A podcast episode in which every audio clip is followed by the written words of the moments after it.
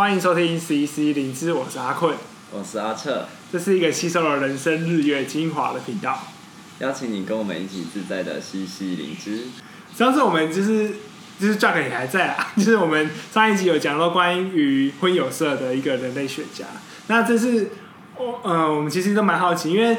刚刚 Drag 一直在提说，他有一年有两次的团康活动，虽然我都把它叫团康活动嘛，那应该是属于联谊活动这样子。然后有一个跟紫微斗数有关的经验，所以我蛮好奇那段经验到底是什么样子。OK，呃，有一次我我就在骑 U-bike，突然婚友社打电话给我说，哎、欸，我们现在有免费帮会员算呃紫微斗数的经验，请问你愿意吗？我想说，哦，反正我就缴钱嘛，有有的算，干嘛不算呢？我说 OK，可以让他算。后来就算完之后呢，他就打电话跟我说要排时间，他要跟我讲解。所以后来就花一点时间讲解了他一个大概一个多小时吧，嗯，把我的人生从什么感情、财富、朋友、健康各种面向都解析了一遍。嗯嗯，你觉得我最好奇就是这种算命东西，你觉得有？符合你的描述吗？呃，对我来讲，因为我看的书会告诉我说，算命本身就是一场骗局，就是 啊，这是我已知的经验，就是所有算命其实，呃，以人类大脑都只会接受到自对自己比较正面的讯息，那不准的部分呢，都会选择性的忽略，所以所有算命都是准的，也对；所有算命都是不准的，也对。嗯，那你觉得呢？就是嗯。呃虽然我们打中会有这样子对于算命的质疑，但是如果他算出来的结果对照着你自己的感受，你觉得是对你来讲有准吗？其实啊、呃，应该就是说，大家可能百分之八十是准的，百分之二十是不准的。哦，那你觉得哪个部分是对你来说算是准的？为什么会这样觉得？啊、呃，举例来说，因为是婚友社提出了。这样的机会，嗯，所以算命啊、呃，去算的人通常感情上都有问题，包括我自己在感情上就是比较不顺的那一方，哦、所以在里面也特别提到这一点啊、呃，我觉得有被安慰到一点是，他就说我的性格呢，呃，并不是一个不愿意去追求的人，而是我每次去追求都会在最终滑铁卢。其实对我来讲是这个东西有安抚到我，不是因为说我不是很在意它准不准，但是我有被抚慰到这一块。嗯，对。那我我我想再了解一下它的过程好了，就是呃你在算紫微斗数的时候，你需要准备什么东西吗？或是需要提供什么资讯吗？对。啊、呃，紫微斗数简单来说，大概就是把你的生辰八字直接给他，就你的姓名、出生。包括你的时辰啊，因为我以前就知道我的出生年月日还有时辰，特别、嗯、都要农历了，就给他就好了，然后他就会算给你听。对，透过这样的方式可以把你的命盘排出来。嗯，哦，可是他呃解析会需要蛮长一段时间的。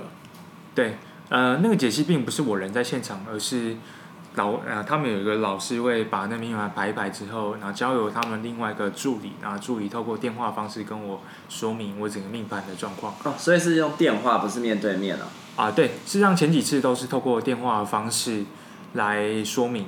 嗯，我觉得这样蛮妙，就是跟你讲一个小时关于解你的命盘这件事情。对。那你可以问他问题吗？OK，这个就是后来比较有趣的部分，就是。呃，我把我的人生剖析了之后，当然我会对我的人生有一些想象，就是我遇到这个状况该怎么办？包括我的感情问题，我就是一个很努力的人，但是我一直没有办法得修得正果。那难道我就必须得接受这样吗？我的命中是可以带来财富，可是我的财富有破洞，我有赚钱都会流掉。难道我就要接受这样的状况吗？所以我觉得正常人都会想要去问说，那怎么改命盘？就是我可以怎么做，然后对对对对，类似。那那我要怎么办？就我已经是这样的状态，创造需求，人生重来强。对不起，继续。对对对对对，类类似这样，就是我可以问问题。那我当然会针对我人生的弱项啊，他有提到了，我觉得我不太能够接受，我要如何去改变？那当然这个问题我们就回复给他，那他再交由啊命理老师来。帮我看，我应该如何去改善这一块？等下，所以不是命理老师跟你直接对谈，而是命理老师把结果告诉了红娘，红娘跟你说。呃、助理，他们的助理，命理跟老师的助理，不是红娘，就已经跟婚友社没关系。只是说这机会是从婚友社介绍给紫薇董事社，啊、然后紫薇董事社的老师算完以后交给助理跟你解释。对，那这 好好迂回哦。不不，它就是一个有系统的组织嘛。你就你跟老板处理，跟这个公司处理事情，助理会跟你接洽，啊、不会是老板跟你接洽的。啊可是，对啊，那回到刚才你说你想要知道能不能改变吗？那老师怎么说呢？呃，老师后来就是想说约我约个时间，然后把他想到的解决办法告诉我。嗯。那我知道绕一点就是有趣的点，在我第一次跟他约的时间是真的到他们公司那边想要去见他。但我那次去的时候，我没有见到呃老师本人。那他的意思是说，老师会在我们约要见面那一天帮我卜个卦，然后看看他能不能告诉我解决办法。当然那天卜的卦是一个凶卦，就是他不能告诉我答案。哇哇哇！所以就白跑一趟，算是白跑一趟。但是呢，因为那个卦象告诉我是，我是一个有点像跛脚的人。那跛脚人并不是不会走路，他只是走路比较慢。那跛脚人能不能治？可以治。所以后来就针对那个卦象要去做一些解决办法啊，我们就来谈那个 解决。所以啊，在解决自己命盘之前，先解决这个卦象。对对对对对，这是不断创造跟解决，创造跟解决的一个 循环。对，那他怎么解决你是一个跛脚人的卦象？这可以说吗？当然可以，这这个还好。就是那个时候说，因为我以前。我对于跟红啊、呃、月老求姻缘这件事情是有点排斥的，嗯，因为我自己会很担心，说我会不会去拜了月老之后，我隔天我就结婚了？应该不会，这很特别的想法哎，是，所以你其实是很相信月老的，我我相信到会怕，对，事实上是这样，哦、我所谓怕是因为如果我相信月老是很灵验的话。他可能会很快的帮你找到另外一半，但是我就想，假设我今天不去拜月老，我还是可以找到我灵魂另外一半的话，那月老是一个一个有点算特快车，那那台车到底是不是开到正确的道路上，我就不是很确定。哎、可是其实里面是带有不相信哎，就是如果你真的相信月老，你应该要相信他，不见得是明天呢、他可能会帮你媒合到一个最佳的解。可是你相信的不是这样，你是相信说，哎、欸，他会帮你媒合到，而且会很快。可是这个不见得是好的。嗯，结果不一定是好的。就你从西方来讲的话，他会有一个爱神丘比特，然后那丘比特就会帮你射一支箭，然后他射到一个人之后，你就会爱上他。但他如果没有射中那支箭的话，你可能会爱上另外一个人。大概的想法是这样。所以你其实是觉得月老可能会误判，但你知道他有能力帮你配对，但是他只是会配错。月老是个危险家啊！你这样的言论太过危险。应该不是说他会帮你配错，而是他会帮你配到一个人，然后你们真的会相爱，因为他会把你的意念跟那个意念串在一起。可是我今天不去拜月老的话，我可能会透过自己的意念去找到真正，应该说你真的会爱上的那个人。但月老会帮你找到一个让你爱上的人，大概是这种感觉。所以我那时候对月老会有点，所以月老是一个不可思议的红娘这样子。对对对对对对对。所以我那时候是带着这样的想法，所以我没有拜。那那个时候他给我的解决办法是，我必须要去一间庙拜，请求四座神明，然后每一座神明呢，我必须要请求到三个圣圣杯，圣醒杯啦，圣酒。十二个醒杯。醒杯，三个醒杯要要连续吗？对，要连续。但一一个生命我要请三个圣杯连续。那我有一段话要讲，就是我虔诚的你叫书文吧，我要讲。那当我讲完之后，我就开始宝贝。那如果第一个行杯只有我可以继续再求，那只要断了，我就要重新再把那一段拿出来讲。哦，大概是这样的过程。当然，如果我求到一座之后，我就可以往下一座。那我如果下一座有一个失败，我不用回到第一座，最最庆幸的，至少是有存档点的。对，就是你如果获得的话，你就可以往下一走，不会说你到最后一关，结果一个失败，然后回到第一关，然后重新再来一次。哇，所以你已经过四关了吗？对，刚好我已经过了，所以后来还有其他的事情。但那你要怎么跟老师说？就是哎、欸，我已经解了这个卦，所以你可以见我了吗？这样子吗？对，但总之他们是全然相信你，只要跟他说你有求到就好。哇！但我是很认真的，因为我那天还特别请我一个同事，刚好他对这件事情有点兴趣，他也算有社会观察家啊，我谢谢。他就在旁边帮我记录，因为我要记录说到底哪一座哪一尊神明对我比较严苛，嗯、我到底用了多少次的宝贝才得到了连续三个。哦，就是呃。哪一个是对你最严苛？这可以说吗？呃，可以啊、呃，那个那座呃那尊神明就是关圣帝君。哦。然后后来他们就说，老师早就已经有预料到，他只是要跟 跟你确认说是不是如此。那那跟命盘有点关系，他是说命盘上我本来就是跟神明比较有缘分，然后我自己家的主神也是关圣帝君。哦。所以他会特别去。这个 charge 就是让你去重新赢那个找回和关圣帝君的连接，这样子。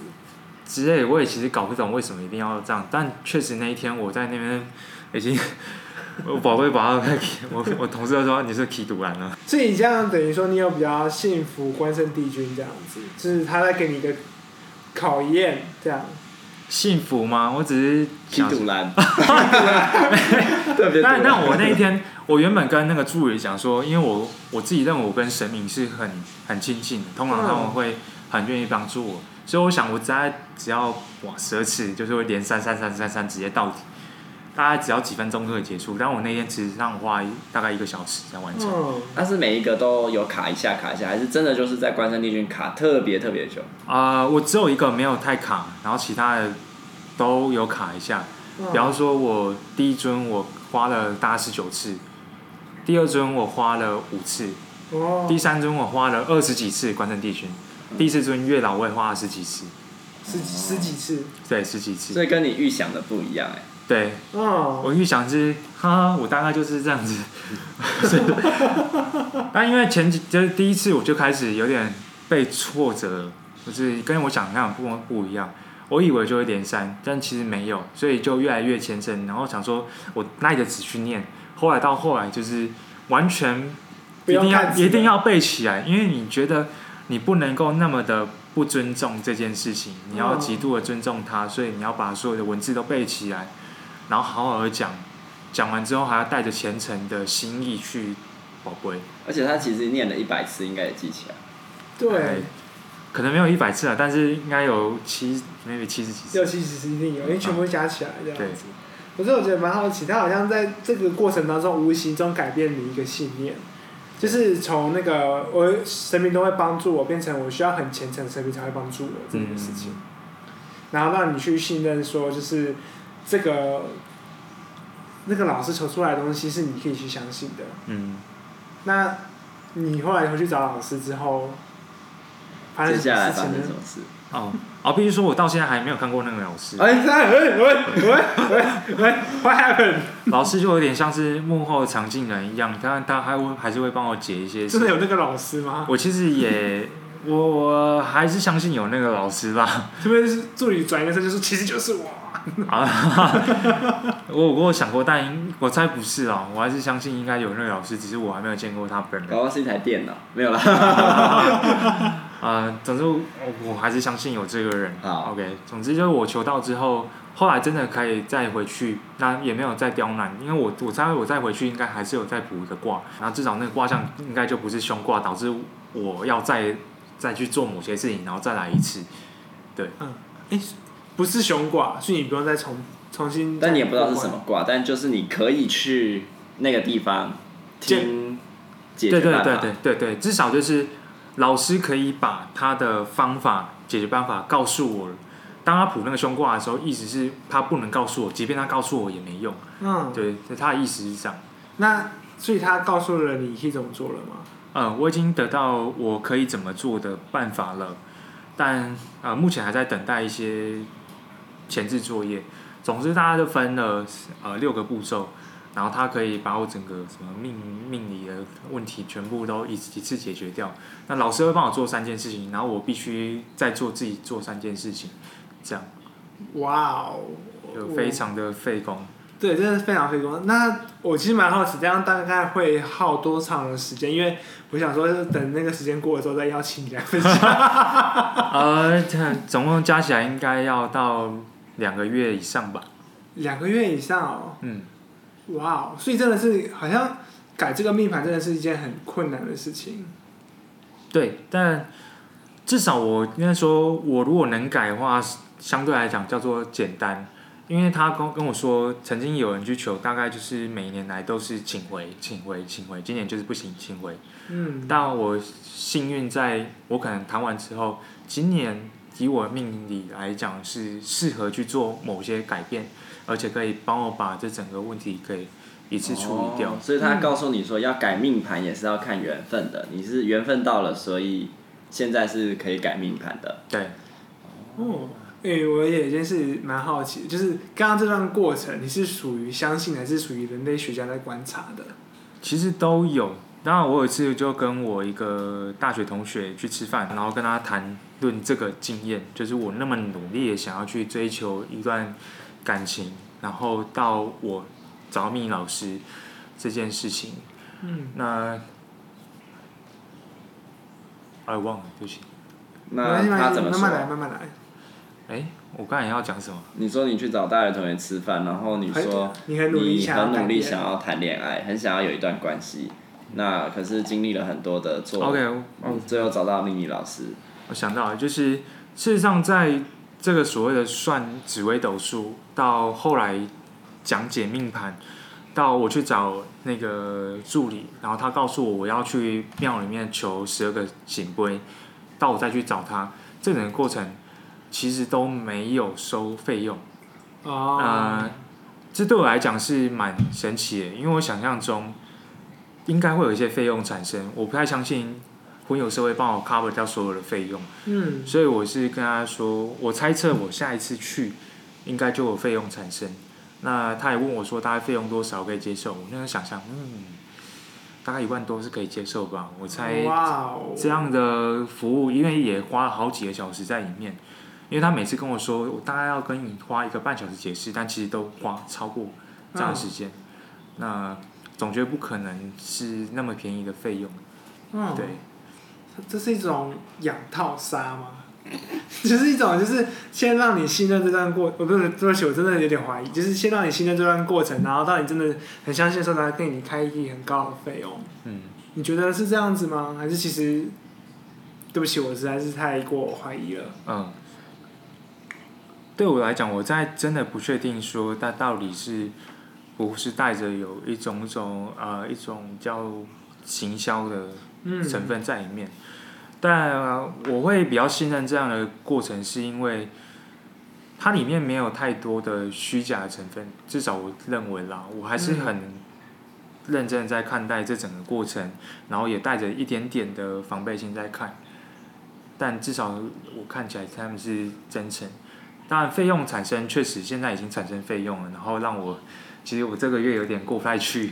是哦。对。好，那我蛮好奇的，就是在这段经历过后，好像心境会有一些转变。就是说，呃，好像嗯，有的时候我觉得他们好像都在绕圈子，在告诉你一件事情，就像是他们让你去把杯，然后让你知道说，其实你需要放下一些事情，或是可能要。变得可以虔诚或是信任他们，那你觉得你这段期间之内你有什么样的改变吗？到现在，我好像还是把它当成是一种机会，就是后来他们说，当我做完这整套呃六个步骤之后，大概是今年应该就一定会修成正果。对，然后三年内大概就会结婚了。那看来我们今年年底跟三年后都要再录一次吧。三年后不知道，要先看今年年底。啊。对，就今年年底要先有一个阶段性目标达成，才有三年后嘛。不过我觉得刚刚你讲那个养套杀，当然那个视角是，我觉得也是成立的，就是这个视角是成立。那你在讲这件事情的视角也是成立的。对。可是我会觉得说，哎、欸，好像在这个经验里没有像养套差那么的单纯，就是。他其实是说，哎，我今天也是提供了一个具体的服务给你，嗯、然后也许这个服务在我们看来很像是，很像是有一点点为了背后的目的在，但他某种程度如果在在爪哥的经验里，或者是也许如果他真的是一个正派的命理老师什么的，他其实是也是一个助人工作啊，他其实在想办法让你的命运有一些改变。那我们先撇除，就是先搁置说，哎，他那个命运长这个样子，到底是不是真的长这个样子？可是他今天确实为你付出时间，付出人力成本，然后告诉你一些解决办法。即便这些解决办法，我我们不知道，因为我们真的不知道。就即便他是电脑算出来的都好，但他就是花了这些时间跟成本去服务你。那我想爪哥在想这件事情，或者跟大学同学讨论的时候，他其实在看重的是他被服务的这个过程。然后让他去做了一些具体的行动，即便这些具体的行动我们还不知道跟成效有没有关联性，那个逻辑性在不在？可是让他去做这件事情，让他有一个道路可依循，那他其实是有被协助到的。嗯嗯，那我觉得他是给予这个过程一个价码，然后所以愿意负担这个费用，是这样吗？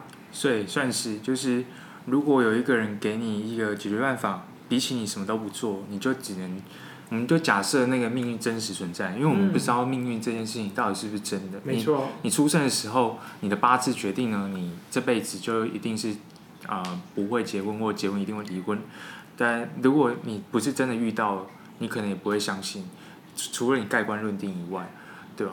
那既然有人跟你讲有这样的可能性，那他也很认真想帮你，重点是那个真诚的态度，他是真的想帮你。哦那你自己觉得不失是一个办法的时候，在可负担的情况底下，我会觉得还是值得尝试嘛。就是这个尝试对我来讲损失的并不多，嗯，但有可能获得比你想象中来多一点点，但这一件事情不知道，嗯、就是一个机会，嗯，一个机会，然后一边走也一边享受过程，然后也一边观察这样子。嗯那不过我觉得这边其实还有一个脉络，也许是以后有机会可以聊到，就觉得就先留下一个伏笔，就是其实从刚刚我们谈交友软体啊，然后谈婚有色，到这一集我们聊紫微斗数，其实都有一个很核心的价值，就是你是真的很愿意为了呃一段关系，或者是未来结婚的对象一个伴侣，然后。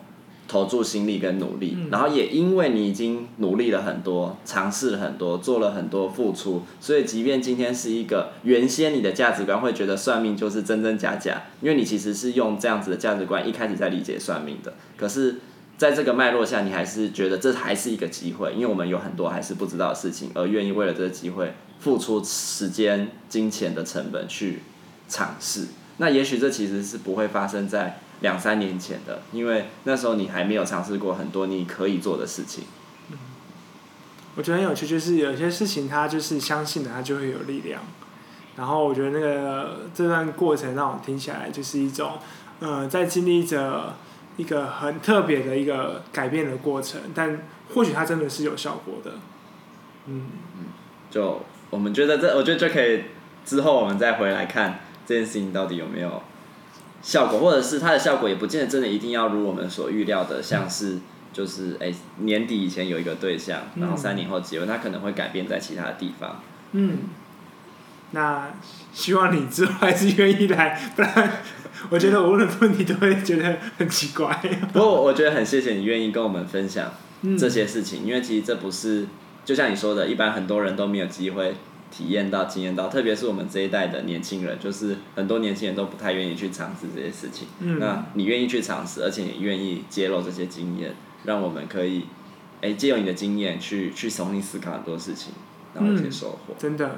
嗯，那就谢谢爪哥。谢谢爪哥。谢谢。拜拜。